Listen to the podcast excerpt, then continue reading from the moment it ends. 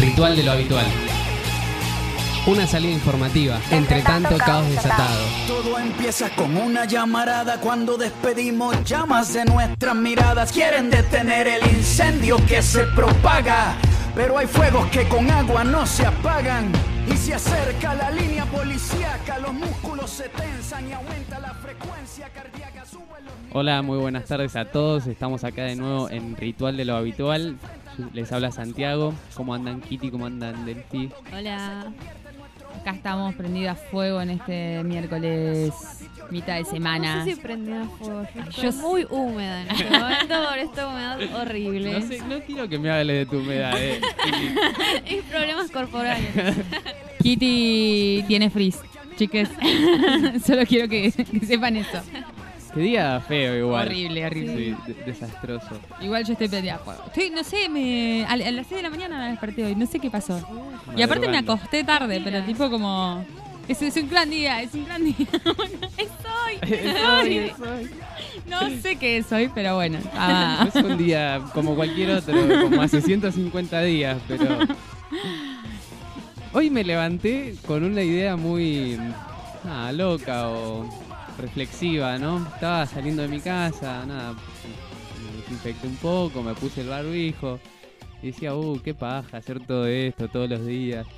A lo que voy es, eh, imagínense lo que tarda, no sé, un astronauta, por ejemplo, cuando vuelve de una misión del De espacio astronauta. exterior y llega a la base, eh, lo que implica sacarse un traje de eso, sigo la puta madre. Bueno, lo nuestro es dentro de todo algo sencillo, ¿no? Claro. Hoy lo Están- Para mí que los ayudan otras personas, ¿o no? Debe haber alguien que le saca esa cosa. Que, que alguien te desvista. Bueno, los Bueno, buzos puede ser. también. Uh, los buzos. ¿Se acuerdan? ¿Vieron? ¿Cómo, era esa, ¿Cómo se llama esa película del, del buzo que, que- que quiere estudiar para buzo, pero es negro? Que está Ah, Robert De Niro. Es muy buena, Muy esa, buena esa película. peli. No me acuerdo el nombre, pero es muy buena. Pero que era como hace años, tipo mediados del siglo pasado. Ay, qué fuerte que suena eso. Estamos en el siglo XXI. Y el. el que tenían que arme- vestirse, sí, sí, sí. súper pesados. Que tipo. Él tenía también todo el desafío cuando tiene la, se rompe la pierna de poder volver a, a caminar con el traje. Terrible eso. Sí, sí, sí. Bueno, y sin ir más lejos, eh, algo que, que está presente más cercano, si querés, es los médicos, ¿no? Que hoy, eh, nada, cuando salen y entran del hospital pasan por un proceso Sí, de, higienización y los que trabajan en terapia intensiva. Bueno, la otra vuelta estuvimos hablando que, que sí, que realmente es, de hecho, ellos en el estado de estrés en el que están, justamente es todo otra sobreatención, lo que tienen que poner para Sí, eh, esos detalles, ¿no? hacer todo eso bien. Cuando tienen el equipo, obviamente, ¿no? Claro. Porque si no, como no hay equipo, eh, que es lo que hemos estado justamente eh, dándole voz en este programa. Pero bueno, aunque nos pase eso, a mí me pasa un montón de veces que tipo estoy entrando y digo, ay, me puse alcohol en esta mano, pero después agarré esto, después ser constantes. Salir con barbijo, lavarse las manos, lávense las manos y usen alcohol. Lleven su rociador todos los días. Porque aparte, ¿qué, qué novedades tenemos? La semana que viene, ¿qué va a pasar? Se abre, eh, va, el ministro de salud de la... Te traicionan el inconsciente, te se abre. No, no, no, calma, calma. El ministro de Salud de la ciudad, Quirós, eh, nada, va a anunciar la nueva etapa de la cuarentena la semana que viene, debido a que en la ciudad se están nada, presentando disminución de los casos y el coeficiente R, que es el, el coeficiente que mide eh, los contagios eh, de persona a persona, eh, está disminuyendo hoy. Eh, así que nada, la semana que viene tendremos novedades que, que nos va a llenar de felicidad a algunos, o no, no mirá. sé. No sé, a esta, a esta altura me da miedo. ¿Cómo volver a ser un ser humano normal? No, no me acuerdo ya. No se puede ser un ser humano El tema, bueno, sí, vas- vamos a tener que ver qué dice y qué. Si eso sin, si esto de estos nuevos datos, digamos, de esta como meseta que, que parece que, que está empezando a tener la pandemia en nuestra ciudad, eh, significa que se abra más o se abran más cosas de las que ya están abiertas, que son bastantes. Bastantes. Y bueno, si eso es lo más conveniente o no, sabemos que el sistema de salud no está en las mejores Sí. condiciones todavía, la vacuna todavía no llegó, la pandemia todavía no pasó y bueno, en distintos lugares del país van teniendo diferentes realidades con eso. Se avanza y a veces tienen que volver a, a implementar medidas, que es lo más triste y feo también a veces, como abrir y después tenés que volver a cerrar. Sí, en teoría Es- lo que decían es que, em, bueno, como, como esto, como vienen ha- habiendo disminución de casos, ya que ya atravesamos el pico, en teoría, que eso la verdad que no, no lo sé yo en realidad, no te lo puedo Eh, afirmar. pero y que bueno, que paulatinamente se va a ir abriendo hasta que definitivamente con la llegada de la vacuna se pueda eh, volver a una normalidad. Si es que existe en algún futuro. Difícil. Pero bueno, ya veremos qué, qué informa y obviamente seguimos repitiendo esto de que nos cuidemos. Totalmente. Y bueno, nada, otra noticia muy eh, triste, la verdad, que, da bronca. eh, anoche hubo una represión eh, en el hacinamiento de San Calixto, en Salta, donde la policía reprimió brutalmente a jóvenes, eh, ancianos, bueno, gente de ahí que estaba en el, en el asentamiento. Eh, nada, muy triste la verdad, eh, muy triste el accionar de la policía, ¿no? Eh, que hoy... nada, Repudiable. Sí, sí, sí. Eh, que nada, que se pone en contra del pueblo que... eh, Justo en una situación que es tan delicada, digamos. sí, que digo, los reclamos de la gente que son totalmente justos, no es que...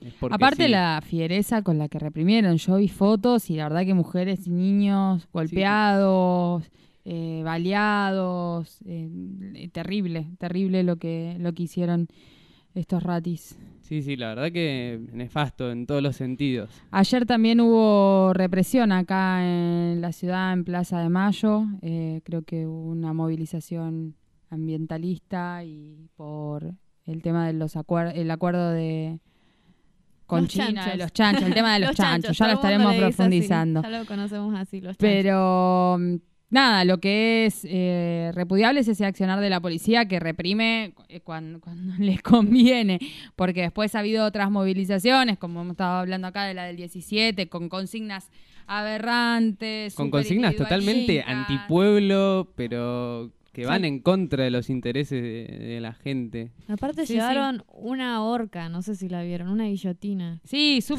sumamente violentos y a- ante eso no nadie hizo nada y cuando hay movilizaciones de otro tipo o en sectores eh, populares o vulnerados, eh, la policía tiene claramente un accionar diferente porque está llegando de todos lados situaciones donde hay abuso de poder policial, no solamente ante, ante una toma o una movilización, sino ante el solo hecho de estar en la calle, digamos, que en determinados lugares donde la, la cuarentena se tuvo que, volver a, etapas más iniciales, la policía eh, es- eh, trata con, con muchísima crueldad, sobre todo a las personas que están en sectores vulnerados. Entonces, esta eh, accionar lo repudiamos fuertemente. Y le dedicamos una canción a la Yuta que hace esto. No toquen de Charlie García.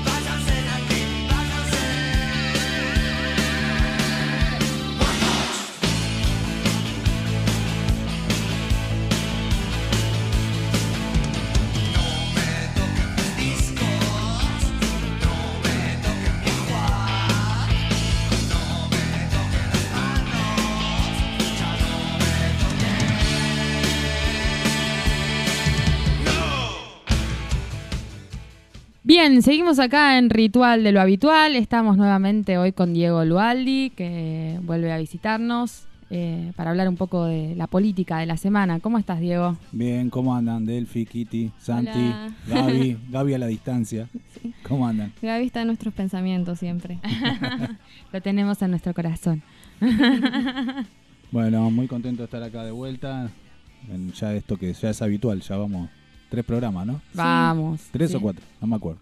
Sí, Eh, tres programas con vos, pero ya, ya- nosotros llevamos como diez. Una cosa. Sí, sí. Acá estamos Una cosa que va, que va y viene, digamos. Mucha producción, buenísimo. Mucha producción a las corridas, pero bien. Eh, bueno, Diego, ¿qué nos traes para esta semana? Hubo unas declaraciones ahí un poco fuertes, un poco bastante cuestionables eh, y que me parece que merecen un análisis interesante que dijo el expresidente Dualde. Bueno, sí, ¿no? Fue el comentario de esto de, De- ay- de ayer y de hoy y sí, va a seguir siendo un tema, me parece. Porque, bueno, no sé si la- las han escuchado bien. No, no sé si la, la producción puede mandar el audio del tape. Ahora lo ponemos, lo ponemos. Pero realmente, bueno, han sido, me parece que es para tener en cuenta porque vienen dichas por un expresidente que asumió en un momento en el 2001, en el 2002, eh, que fue gobernador de la provincia de Buenos Aires durante un largo periodo y aparte porque, eh, bueno, están dichas en este contexto actual, él es parte de- del peronismo y bueno, eso me parece que, que hay que tener en cuenta.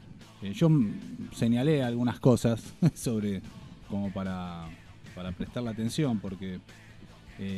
¿Querés que lo, lo escuchamos? Hacemos una pausa y lo ponemos. dale, dale.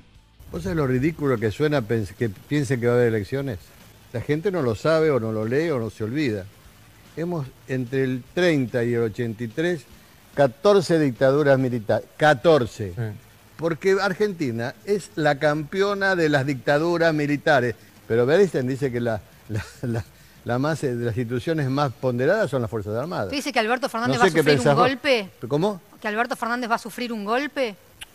Yo no digo, no, no es Alberto Fernández, no personalice. Bueno, pero es el presidente. Argentina corre ese riesgo porque la verdad que esto es un desastre tan grande que no puede llegar a, a pasar nada bueno. Bueno, ahí estaba el audio. La verdad que aberrante lo que se escucha. Sí, es desconcertante que alguien que haya sido presidente diga algo así, declare eso, y en televisión nacional, ¿no?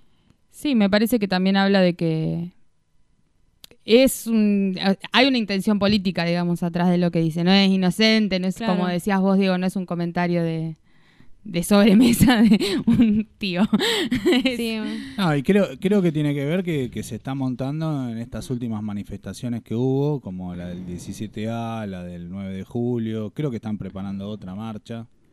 eh, donde si vos escuchás, como hablábamos en el programa anterior, si escuchás lo que dicen la, gente que participa en esas movilizaciones, toda en pos de la libertad, te salís horrorizado. Y por más que es una caricat- caricatura, o sea, uno piensa que, bueno, dejalos hablar porque eh, los desnuda tal cual son esta gente que es totalmente reaccionaria, eh, eh, digamos, antipopular y que, bueno, lo que defienden son los privilegios de su sector.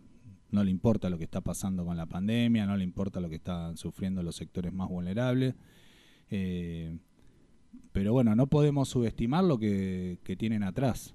Eh, y bueno, hay toda una campaña creo que tiene que ver con desestabilizar la- a este gobierno en un momento muy complejo, en una situación económica muy compleja y en una situación social muy grave que se está viviendo.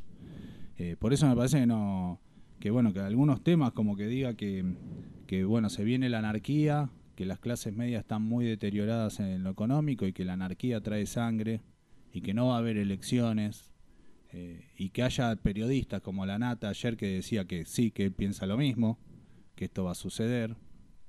Y no son solo ellos, porque bueno, efectivamente, muchos de los que han hecho eh, participado de esta marcha por- de- del 17A en el obelisco, si vos los escuchás, están pidiendo eso. eh, una intervención de alguien, no sé de quién, ¿no? Porque bueno, lo- los militares se han quedado en la historia medio como innombrables, pero están pidiendo como que venga algún poder por fuera y le ponga límite a, a este gobierno. ¿no? Ellos dicen, bueno, Alberto Fernández es un títere de, de Cristina, Cristina nos quiere llevar a Venezuela, vamos directo a ser Venezuela. Argenzuela. Sí, Entonces, bueno, es un bombardeo permanente que, que confunde en un momento muy delicado. Muy delicado porque, bueno, la situación económica está muy... eh, se, agravó, se agravó muchísimo.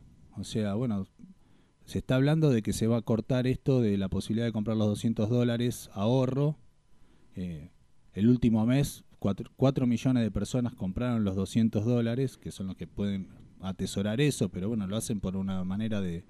eh, una gran No. parte de mantener o de sus ahorros, que no, no se desvaloricen. Pero a este ritmo, si hay 7 mil, 8 mil millones de dólares de reserva en el Banco Central y todos los meses hay 4 millones de personas que se compran 800 millones de dólares, en poco tiempo eh, Se van las se reservas. van las reservas, exactamente. Entonces ya hay algunos economistas como Melconian que dice, bueno, no hay riesgo de hiperinflación. Mm. Eh, bueno, por ahí yo la viví la hiperinflación del 89, era muy chico, pero cuando ya alguien viene y te dice no hay riesgo de hiperinflación, ya uno empieza a decir, Sí. a la mierda, está muy grave la cosa. Hay que desconfiar. Bueno, y, y bueno, efectivamente, un proceso inflacionario así como se está hablando, que, que puede suceder o no, eh, pero que hay riesgo, ya se habla de riesgo, va a llevar a una situación social muy grave. Cualquiera que recuerde lo que pasó en el 89 fue tremendo, los precios, los saqueos, los, los precios aumentaban, ibas a comprar a la tarde y ya habían aumentado los precios.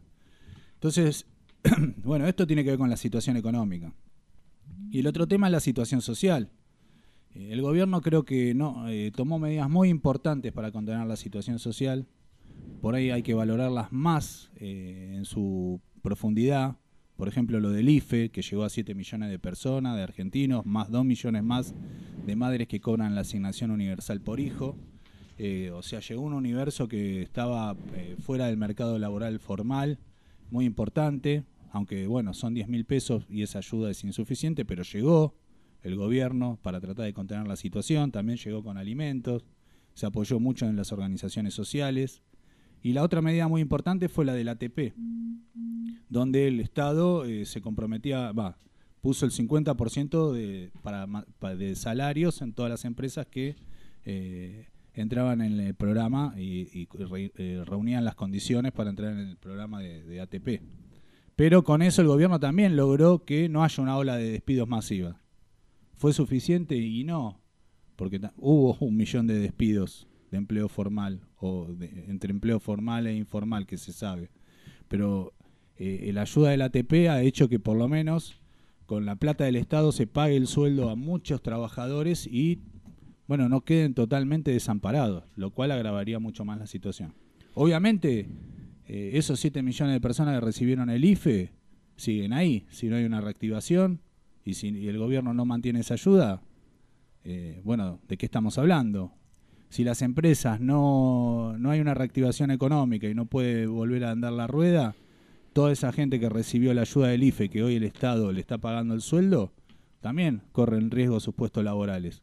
Entonces, tanto por la situación de reservas de, eh, de- de dólares del Banco Central, donde te están diciendo que hay posibilidad de una hiperinflación, y el agravamiento de la situación social, que todavía no sabemos cómo se va a salir, porque la pandemia no terminó, porque hasta que no esté la vacuna, eh, bueno, sabemos que hay posibilidades grandes de, primero que está subiendo los casos en todo el país, aunque en la ciudad se haya mesetado y se piense que se va a ir bajando los casos, pero si se abren las clases y si hay una se tiene que haber una reanudación de la actividad económica, puede haber un rebrote también. Entonces, bueno, la situación por diferentes puntos se agudizó. eh, y, y en base a eso aparecen las declaraciones de un tipo, un expresidente que viene y dice, bueno, acá vamos a un golpe de Estado, acá vamos a una anarquía, acá va a haber sangre, acá no va a haber elecciones. Eh, también diciéndole como que es el gobierno el que puede provocar eso, el mismo kirchnerismo, ¿no?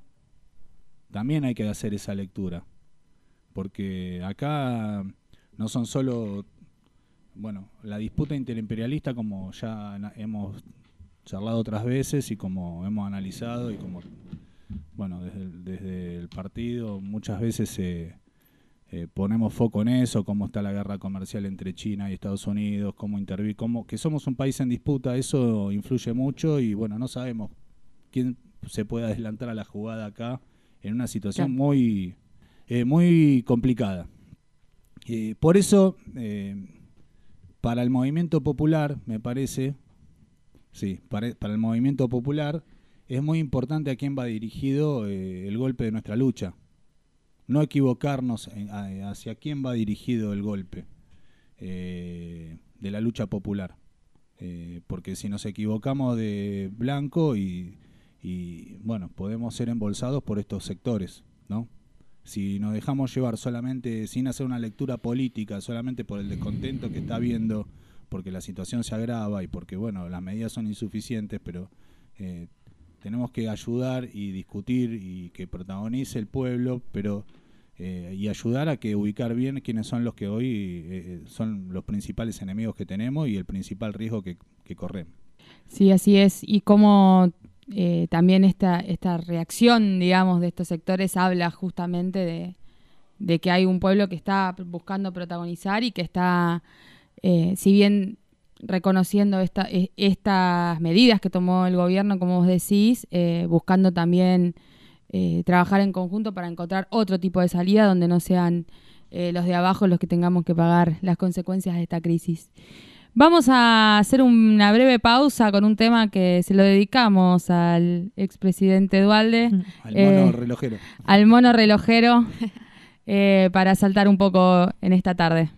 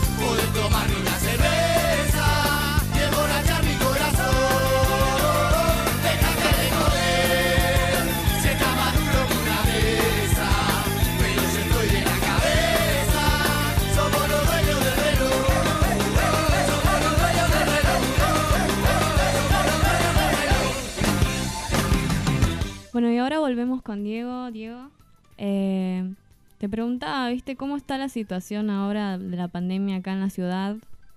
Bueno, sí, acá, eh, el, ¿cómo es? Parece que se amesetó y el, no sé, el gobierno quiere Me abrir quedé- las me- escuelas. Me quedé con, todavía con Sí, el sí. tema del mono ahí.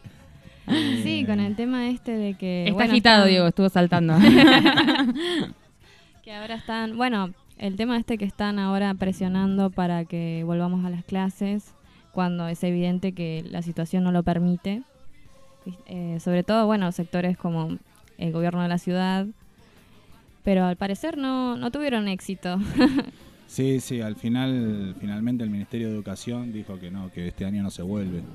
Es más, hasta que no haya la vacuna no, creo que no se va a volver y bueno, ahí hay todo como un, protocolo de, de cómo van a hacer el pase de año, ¿no? Eh, los chicos que están en séptimo, los que están en quinto, los que están en preescolar, sobre todo los que tienen que cambiar de ciclo. Mm. Eh, bueno, sí, eh, pero efectivamente una vuelta a clases puede producir un rebrote, porque bueno, como, como ya se vio, lo- es muy difícil que los chicos mantengan distancia. Imposible. ¿eh? Lo vimos en el Día del Niño en la Villa. Eh, Sepárense, Sí. chicos. Era, era difícil. muy complicado y Yo había leído un tweet de una chica yankee este, que contaba que abrieron allá las escuelas y ahora otra vez las cerraron, obviamente, que mandó a su hijo a la escuela y volvió con otro barbijo que se lo cambió a un amigo. Claro. Cosas así se van a ir dando, o sea. y sí, una, una Más con las condiciones, perdón, con las que se da clases, ¿no? Con, eh, si no están garantizados los espacios, no está garantizado que vos puedas limpiar, higienizar, si no tenés garantizado ni siquiera, o sea, Papel los que damos clases, damos clases con 30 pibes por curso, o sea, eh, regular una sola persona un montón de cosas. En el aula ya de por sí es difícil eh, mantener el distanciamiento, además de que es, es cruel a veces como Y pedir bueno, eh, eh, la verdad que es triste por, por un lado porque todos los chicos y adolescentes están en una etapa de vínculos, de hacer amigos y bueno, este como un año donde han tenido que mantener distancia, a pesar de que bueno, ahora existen las redes y juegan en como es en línea y están con la computadora eh, vinculados, pero no es lo mismo que, que estar todos los días con los amigos, más allá de la parte de- educativa, ¿no? Que El eso otro día- Eso se va a recuperar, eso sí, eso creo que es lo más fácil recuperar, por lo menos para algunos sectores. Eh, pero el- todo el tema de la vinculación, bueno, este año es como que eh, fue afectado. Eh, El otro día veía un chiste, una historieta de como chicos de nuevo en las aulas y había como unos box como para guardar cosas y los pibes adentro de los box diciendo jugamos al Zoom y cada box era como una pantallita. Yo creo que algo de eso va a pasar. Cómo se están resignificando ahí las formas de vincularse. Después, en, en este contexto, creo que el, el gobierno de la ciudad se hace eco de una situación que, que tiene que ver con los chicos más pobres, de los más pobres, en las zonas eh, vulnerables o en los barrios populares, que bueno, que más allá de que tengan conectividad, no tienen el apoyo quizá para poder conectarse, para hacer la tarea, para seguir las clases. Eh, y bueno, un poco apoyándose en esa realidad y como eh, poniéndose eh, como representante de eso, intentó esta, esta, empezar esta vuelta, que fue impedida por los gremios, bueno, fue alertada por todos los sectores, bueno, hasta Alberto Fernández salió a decir, más fácil que mandar 5.000 chicos a la clase es que les garanticen eh, la computadora y, la, y una buena conexión, y que eh, lo que sí habría que ver, me parece, es desde los gremios, es desde mismo también eh, en una mesa de un comité de crisis, cómo se aborda la situación de esos chicos, cómo se ayuda a esas familias, que hoy el- la contención que tiene es de las organizaciones. Si las organizaciones no se hubieran puesto al frente de, hacer los comedores, eh, de mantener los vínculos en los barrios, eh, exponiéndose como se han expuesto la- las compañeras y los compañeros, eh, la situación estaría mucho peor. Pero bueno, esa es otra línea para abordar la pandemia que tiene que ver con la organización y el protagonismo popular, que es lo que está en discusión. Porque efectivamente es un tema. Por, capaz que le das la computadora y son familias que no están en condiciones de, hacer este seguimiento de las clases o conectarse. Eh, no, no se resuelve solamente con la conectividad eso. En eso creo que eh, el gobierno de la ciudad se, se, se para en un reclamo real, en una, en una necesidad objetiva, pero lo aborda mal. Acá lo que hay que abordarlo es de otra manera y creo que desde los gremios docentes también tendría que estar la misma preocupación. Eh, en cuanto al protagonismo, porque eso hace a la salida, cómo se va a salir de esto. Eh, y con más organización popular, eh, o se va a salir, bueno, como está diciendo Dualde, ¿no? Yo creo que eso, en, lo- en los hechos, en estas cosas también se está discutiendo eso. Bueno, eh, por suerte se dio marcha atrás con este plan, porque creo que era el principio para volver a las clases, eh, como para decir, bueno, la pandemia ya terminó. Y, y bueno, y ayer hubo una marcha muy importante en la Villa de Retiro, donde ahora está el Ministerio de Educación de la ciudad, eh, de más de 500 personas, convocada por el Comité de Crisis de Retiro, con el gremio de UTE. La verdad que fue, fue una marcha muy, muy importante, que no salió en los medios, muy poquito salió. Que bueno, nada, que creo que gol- golpea donde tiene que golpear y pone a foco lo- los temas que, que, que hay que señalar eh, a la reta, ¿no? Bueno, creo que ese es el punto. eh, Estuvo esta semana también el, decreto sobre que declaró esencial la telefonía móvil, eh, la TV por cable, la, el Internet. internet, la conectividad. Eh, bueno, creo que esa bueno está en discusión eh, el tema de si se va a tratar o no en el Congreso el impuesto a las grandes fortunas. Me parece que en la medida que se avance con medidas que, que, toquen los intereses de, de los que de las clases dominantes o de los grupos que, que controlan el país, bueno, las contradicciones se van a agudizar. Y en eso es clave, bueno, generar un gran movimiento popular que, que bueno, que estamos, estamos, yo creo que estamos en mejores condiciones eh, desde un punto de vista que en el 2001, porque hoy hay una coordinación de las organizaciones sociales, piqueteras, de los movimientos populares mucho mayor a la que hubo en el 2001, lo cual nos da una buena perspectiva para, para discutir. Y aparte estamos, bueno, el, el gobierno permanentemente rescata el rol de las organizaciones, el rol de los sindicatos. eh, bueno, como dijo Alberto Fernández el 7 de agosto, que se, se, se recordaron los cuatro años de la marcha de San Cayetano, eh, las organizaciones me trajeron acá, reconoce ese rol, lo cual también no- nos genera mejores condiciones para, para discutir de, de la salida, una salida a favor del, del pueblo, me parece. Así que, bueno, eso. Creo que es clave para volver. eh, ¿Dónde dirigimos el golpe de la lucha? ¿Eh? Eh, si eh, ponemos bien a foco quiénes son los responsables de la crisis, quiénes son los responsables de, de la situación social, cuáles son los problemas estructurales del país, si logramos a- eh, en esta crisis, en esta pandemia, poner eso bien a foco y generar un gran movimiento que, que ponga eso en tela de juicio. Y no entrar en el eje del miedo que nos quiere meter eh, Dualde y todos estos sectores Mm. eh, que justamente lo hacen para que no discutamos esto. Y para jugar en contra del pueblo, sí. Exactamente. Bueno, buenísimo, Diego. Muchas gracias por acompañarnos una vez más. ¿Querés dejar? No, no. Es- no. eh, Nos vemos el, el próximo miércoles. Nos vemos el próximo miércoles. Dale. Así Bueno. es. Bueno, así fue este bloque de con Diego Lualdi. Eh, ya seguimos con más ritual de lo habitual para seguir dándole voz y analizando todo lo que está pasando en esta realidad de pandemia.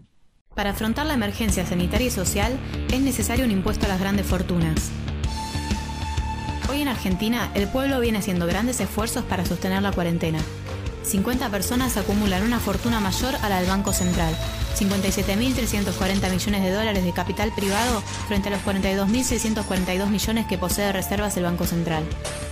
Algunas de las fortunas mayores a 50 mil millones de pesos las tiene Paolo Roca de Techinti y su familia, Alejandro Bulgeroni de Panamerican y su familia, Gregorio Pérez de Molinos Río de la Plata, Alberto Ruemer de Mega Pharma, Jorge Pérez de Related Group, Marcos Galperín de Mercado Libre, Hugo Sigman y Silvia Gold de Grupo Insud, Edith Rodríguez de Plus Petrol, familia Huertein de Grupo Huertein y Eduardo Nequian de Corporación América. Solo cobrando un 2,5% a las 50 principales fortunas, se recaudarían lo equivalente a más de 100 mil millones de pesos que se pueden destinar para más insumos médicos, alimentos para comedores, fortalecer créditos para pymes y comercios, el pago de trabajadores formales e informales y otros fines. Es necesario avanzar ya en un impuesto a las grandes fortunas. Bueno, y acá estamos con Inés, directora del CPI Semillitas, que pertenece a la CCC. Eh, ¿cómo estás, Inés? Hola, ¿cómo están? Me alegro. Queríamos saber cómo evolucionó la situación con respecto a esta presión que estuvo ejerciendo el gobierno de la ciudad para volver a clases, cómo evolucionó en los docentes de primera infancia. Mira, em, te puedo decir dos cosas. Por un lado, em, la evolución fue buena porque finalmente el gobierno de la ciudad em, decidió, por lo menos en los CPI, eh, antes de, digamos, de mandarse a decir que se abre, venían como en el discurso de abrir y con la presión de abrir, y de que no iba a haber presupuesto destinado ni, ni para ni, ni por una cuestión de emergencia por, por tener que abrir en esas condiciones donde seguramente iban a haber eh, gastos extra, ni tampoco el, oficial, digamos, el aumento oficial que nos iban a dar, el que se había pactado, tampoco lo iban a dar.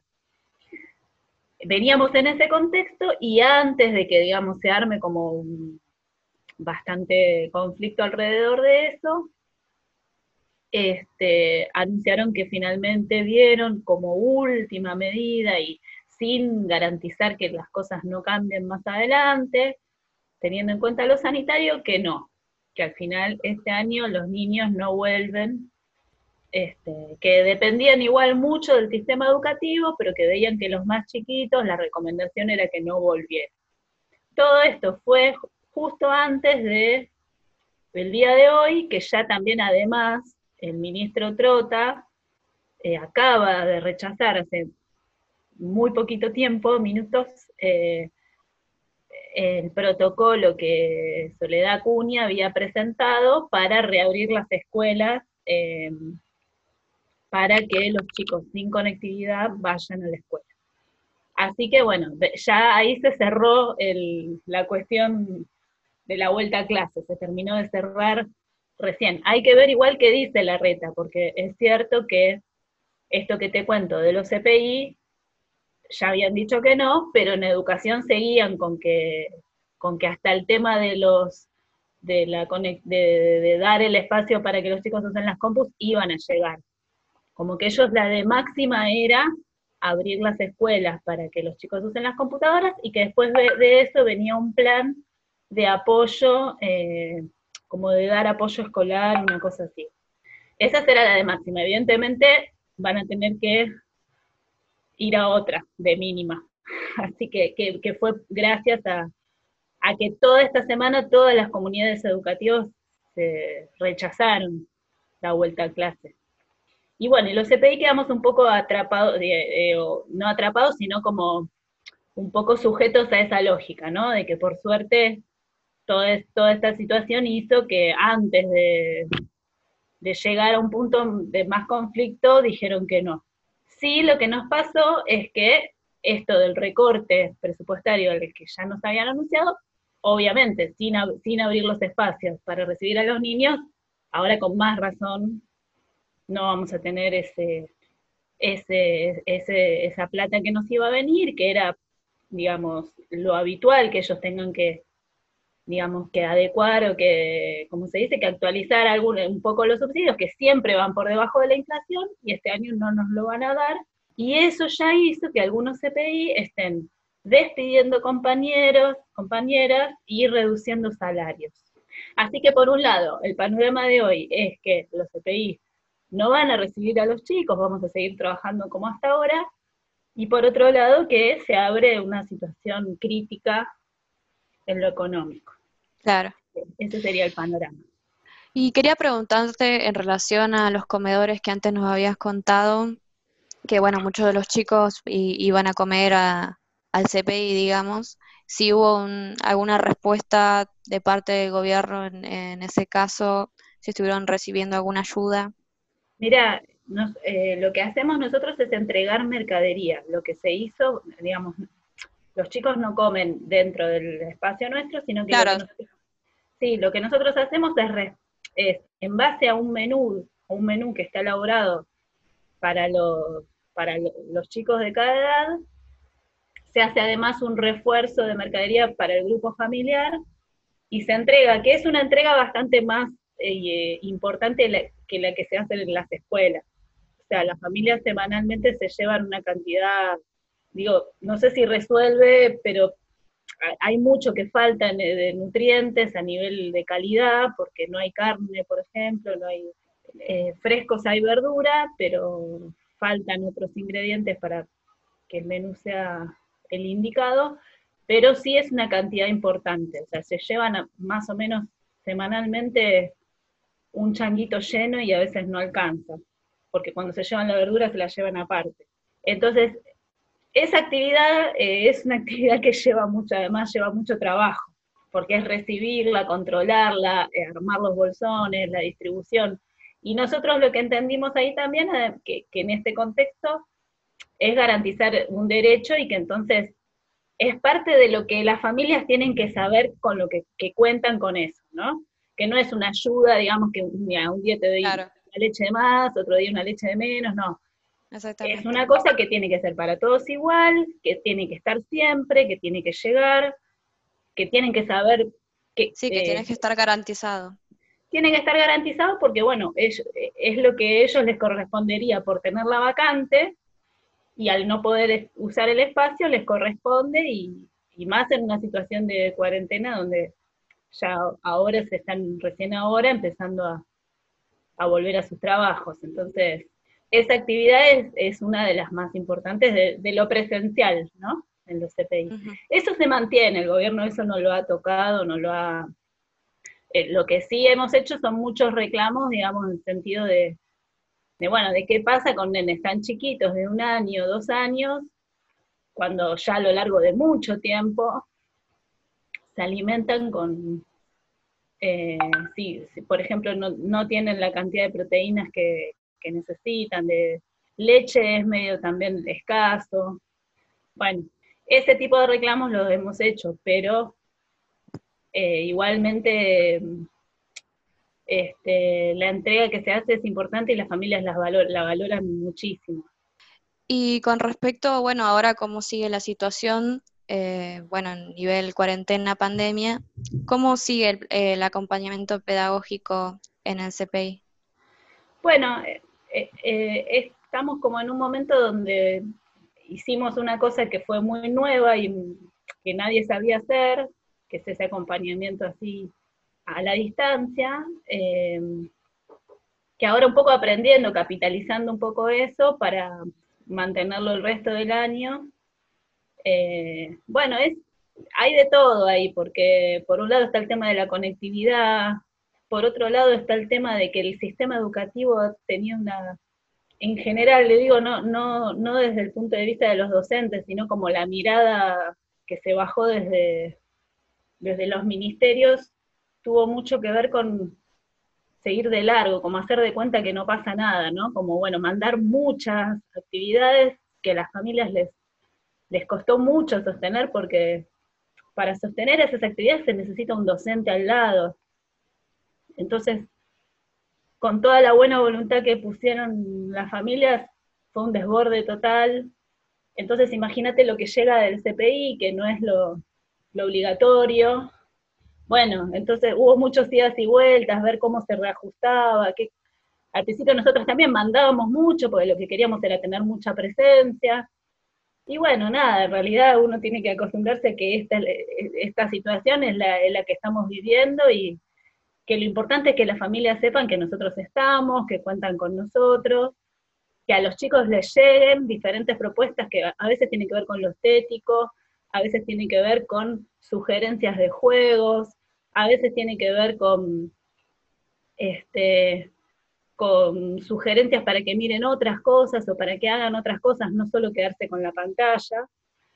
Este, y le fuimos encontrando la vuelta, ¿viste? También ahora estamos viendo cómo hacer para que lo que les llegue, que tiene mucho que ver con lo que pasó en la semana con los anuncios de Alberto, digo, lo que llegue no sea, no lo tengan que descargar, ¿viste? Nada, uno, hay cosas que uno las hizo y sin darse cuenta y las va mejorando después, ¿no? Tenemos más canales en las redes sociales también. Las familias, por ejemplo, una cosa que hicimos fue ponerle mucha pila a las fechas patrias, ¿no? Como todo lo que sea de comunidad, que se pueda festejar entre todos, el 25 de mayo, el 9 de julio, le dimos más importancia, entonces hubo más intercambio en esos momentos, por ejemplo, de pedirles, no sé, tirarles una consigna y que traigan algo escrito en relación a la independencia, en relación a la libertad, a cómo estaban pasando este momento. Bueno, y ahí aparecía como que ahí sí se veía como mucho el reconocimiento, traían unas producciones, por ahí no eran de los nenes, eran de las madres, pero, y vestíamos todo el jardín, ¿no? Como bueno, lograr ese tipo de intercambios, ¿no? O, darles un regalito, pero, y bueno, nada, pero bueno, nada, sí, entre la virtualidad y lo presencial, que es breve, pero, pero digamos, hubo un ida y vuelta todo el año la verdad es que uno ya va haciendo como el recuento y, y existió eso, digamos. Bueno, Inés, muchísimas gracias. Quería saber, ¿querés agregar algo más? No, nada más, eso que te contaba de, del recorte este trae, va a traer eh, conflictos, o sea, esto de los despidos que hubo. Estamos empezando a rearmar una corriente de trabajadoras en los CPI, este, desde la UTE que nos apoya, sindicato docente, ver, bueno, de empezar a, a, ver cómo hacer para que esas descargas de, del ajuste no sean tan fuertes para abajo y, y empezar a tener respuesta, ¿no? Así que eso, quizás las próximas novedades ojalá tengan que ver con, con esa respuesta. Claro. Muchísimas gracias, Inés. Estamos No, en contacto. Muchas gracias a ustedes. Bueno, y volviendo un poco a los anuncios que va a hacer la semana que viene el ministro de Salud de la ciudad Quirós, eh, les comentamos que él estuvo esta semana en el Hospital Ramos Mejía y vamos a tener una entrevista con Claudio Gómez, que él es enfermero eh, y delegado de la comisión interna del hospital, y nos va a estar contando un poco, bueno, qué hablaron con el, con el ministro, eh, cuáles son los reclamos y, bueno, cómo sigue la lucha. Bueno, buenas tardes. Este, hoy este, por la mañana eh, estuvo presente el ministro de Salud, Hernán Quirós, con toda su comitiva, eh, para recibir a las dos gremiales del hospital, eh, de, a, la gremial de médicos municipales y a Sutegua, al cuerpo delegado de Sutegua. Allí nosotros le planteamos una serie de reclamos como por ejemplo eh, el ingreso de 50 enfermeros, que si bien están ingresando, pero este, con todo el, licenciamiento de, por, por, enfermedades de riesgo y, los contagios, pero casi diarios de, la gente, del personal, de los trabajadores del hospital, eh, se hace imposi- imposible completar eh, la, dotación de enfermería, sobre todo del personal de enfermería, que es lo que más hace falta. Y bueno, este, estamos, este, uno, uno de los reclamos fue ese, eh, el ministro lo aceptó y, y después, bueno, una serie de reclamos postergados como, por ejemplo, la entrega de ropa de trabajo. eh, no entregan ropa de trabajo desde, desde nunca, nunca entregaron, digamos, a ninguno de los 34 hospitales desde el gobierno de la ciudad, es decir, el Estado nunca se hizo cargo le fundamentamos por qué necesitamos la ropa de trabajo y en cantidad. Y bueno, este, otro de los reclamos fue, eh, este, digamos, que el Estado de la ciudad se haga cargo o que nos aumente el plus sanitario, un plus sanitario que fue otorgado con mucha lucha este, en, en- en la época de la gripe A, eh, en la época de la pandemia, y bueno, este, eh, es muy, es muy, eh, es muy poco el dinero que se está cobrando por ese plus sanitario, y bueno, este, lo, hoy se lo reclamamos al ministro, también aceptó y que lo iba a llevar al- a la reunión de gabinete, se comprometió a eso. El tema de que se declare insalubre el trabajo hospitalario, y bueno, nada, este, y así una serie de reclamos, este, ingreso de camilleros, oxigenistas, mm, que también hacen falta. Bueno, él al final de la reunión planteó que, iba a tomar esos temas, que lo iba, lo iba a llevar al, al- al Poder Ejecutivo y bueno, que había cosas que podía resolver y otras no. Pero bueno, eh, nos dio, estando la dirección presente en esa reunión, eh, como que nos dio esperanza de que íbamos a ser escuchados, digamos.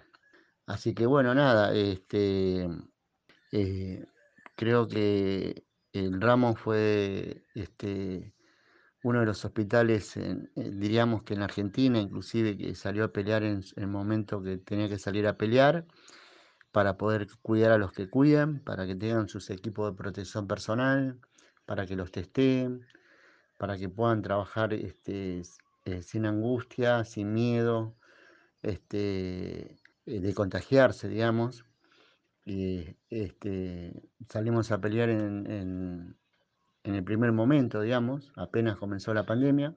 Y bueno, eso lo dijo el ministro, que ha escuchado nuestras declaraciones en los medios de prensa, quería venir a debatir con los que denunciamos esta situación, en las, no solamente en los medios de prensa, sino en las redes sociales. Y bueno, quería escuchar este, personalmente este, cómo, este, eh, cómo era eh, eh, digamos, este, la situación de fondo y, abajo, ¿no?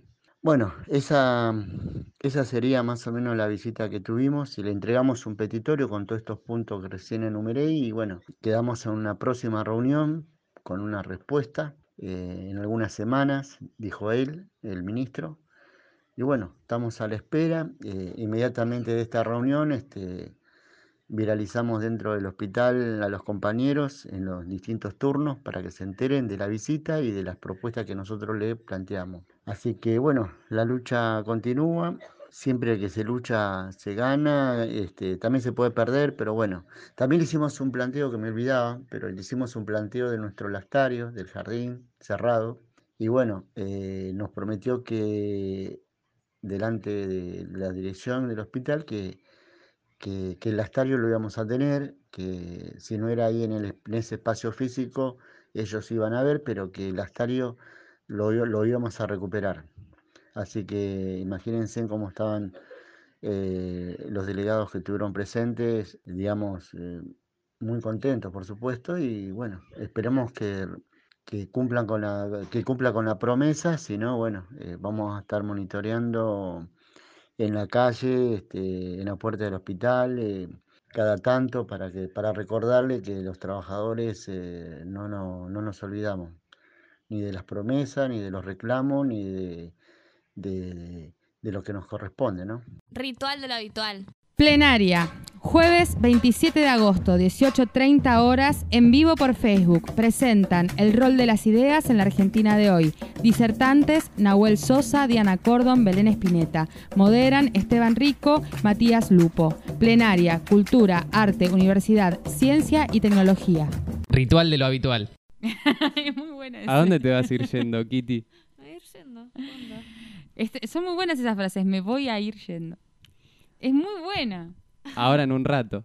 Ahora, ahora en un rato. Eh, nos estábamos riendo en, en- en este, en esta pequeña pausa que habíamos hecho, porque yo les dije a los chicos como hagan algo ahora.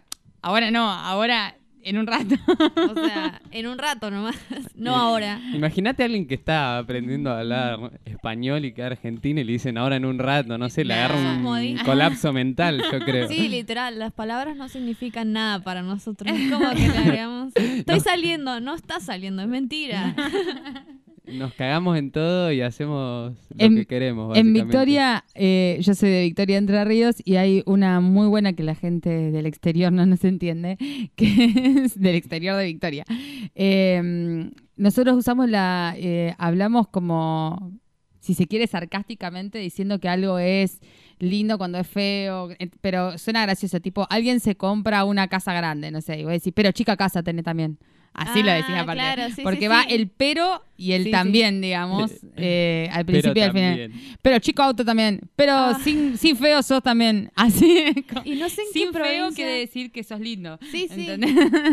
Sin feo. ¿En qué provincias que dicen eso? ¿Qué es lo que es? ¿Qué- de Ah, ¿qué es lo que? Tipo, no sé qué significa, o sea, puede significar muchas cosas esa pregunta, pero yo la entiendo, pero a la vez no la puedo La de explicar. Santa Cruz a en un año, igual, ¿eh? ¿Qué es lo que? No es medio cordobés, ¿qué es lo que? ¿Qué lo ¿Qué es que? lo que es? Puede ser, puede ser. Nos pueden decir eh, de dónde lo están escuchando y si usan el qué lo que. Claro, nos dicen de, a- Claro. de qué provincia es qué lo que. Bueno, llegamos al final de nuestro programa de hoy miércoles. Una gran jornada. Más organizada. Vamos, Estuvimos vamos. organizando mucho el proceso de Va tomando forma. eh, espero que se note, ¿no? Del otro lado del micrófono. Esperamos, esperamos los comentarios de nuestros, de nuestras oyentes y nuestros oyentes diciendo ahí, chicos, la verdad cada vez sale mejor el programa. Son lo más. Se merecen un Martín Fierro digital por la calidad informática que están teniendo. informática no de información. Aprendan a hablar. Entre el Ya, Aprendan a ahí hablar, hay una crítica, ahí hay una crítica. Sin feo también, qué lo que. ¿Qué es lo que es? Ahora en un rato. Pero y- chico programa también nos mandamos. Claro. Bueno, eh, para que la gente nos pueda decir todo esto y nos pueda recomendar a sus amigos o enemigos, de acuerdo a lo que guste, eh, ¿cómo nos puede contactar, Kitty? Sí, el- tenemos las redes de la radio, que es el Instagram Radio Viral Comunitaria, el Facebook Radio Viral Comunitaria y el Twitter Viral-Line. Y las redes del programa, que son eh, Ritual de lo Habitual 2020 el Instagram y el Twitter Ritual Habitual 1. Remarcamos que nos sigan en Instagram, que ahí vamos a estar subiendo unas historias para, nada, que nos cuenten ustedes un poco de cómo llevan esta pandemia y qué es lo que postergaron, a qué le echan la culpa de la pandemia eh, y que en realidad no- Como, lo, como lo de Messi. ¿Se fue por la pandemia o no se, se fue por la pandemia y nadie sabe, ¿viste? Algunos están contentos, otros se largaron a llorar, se anuncia el fin del mundo, pero nada, Messi dijo que se quiere del Barcelona y nada, salió en todos lados, fue etapa mundial. Es digno de análisis eso. No es el mundo eh, pre-pandemia, post-pandemia, es el mundo eh, pre-Messi Barcelona, post-Barcelona sin Messi. eh, Claro, hay un antes y un después ahí Las generaciones se van a dividir a partir de este acontecimiento mundial. Del mundo mundial. Pero bueno, sí son muchas eh, las cosas que a veces uno no tiene ganas de hacer y dice, "Mm, es la pandemia. Sí. Y estás ahí como, "Mm, me parece que hay que revisar algunas cosillas. Así que vamos a estar haciendo un hashtag con eso. Entren a nuestras redes y coméntenlo. Y además eh, les recordamos a nuestros oyentes que nos pueden escuchar por nuestra aplicación, que la descargan de Play Store como Radio Viral Comunitaria. Nos pueden escuchar en Spotify. eh, como Radio Viral Comunitaria está eh, el programa Eh, Ritual de lo Habitual. como y- podcast. como podcast, exactamente. Y en YouTube también. Y por la aplicación volvemos a salir, salimos ahora a las 15 y eh, a las 22 hay una repetición del programa. Así que lo pueden estar escuchando ahí. Lo pueden escuchar dos veces, así. Claro. Les queda bien claro lo que hablamos. Bueno, Kitty, ¿con qué nos Ya no tienen excusas. Y nos despedimos con un tema de Stevie Nicks, una reina, Edge of Seventeen. Bueno, nos vemos y nos vemos la- el viernes. Genial, hasta el viernes entonces. Les mandamos un abrazo. Chau, chau.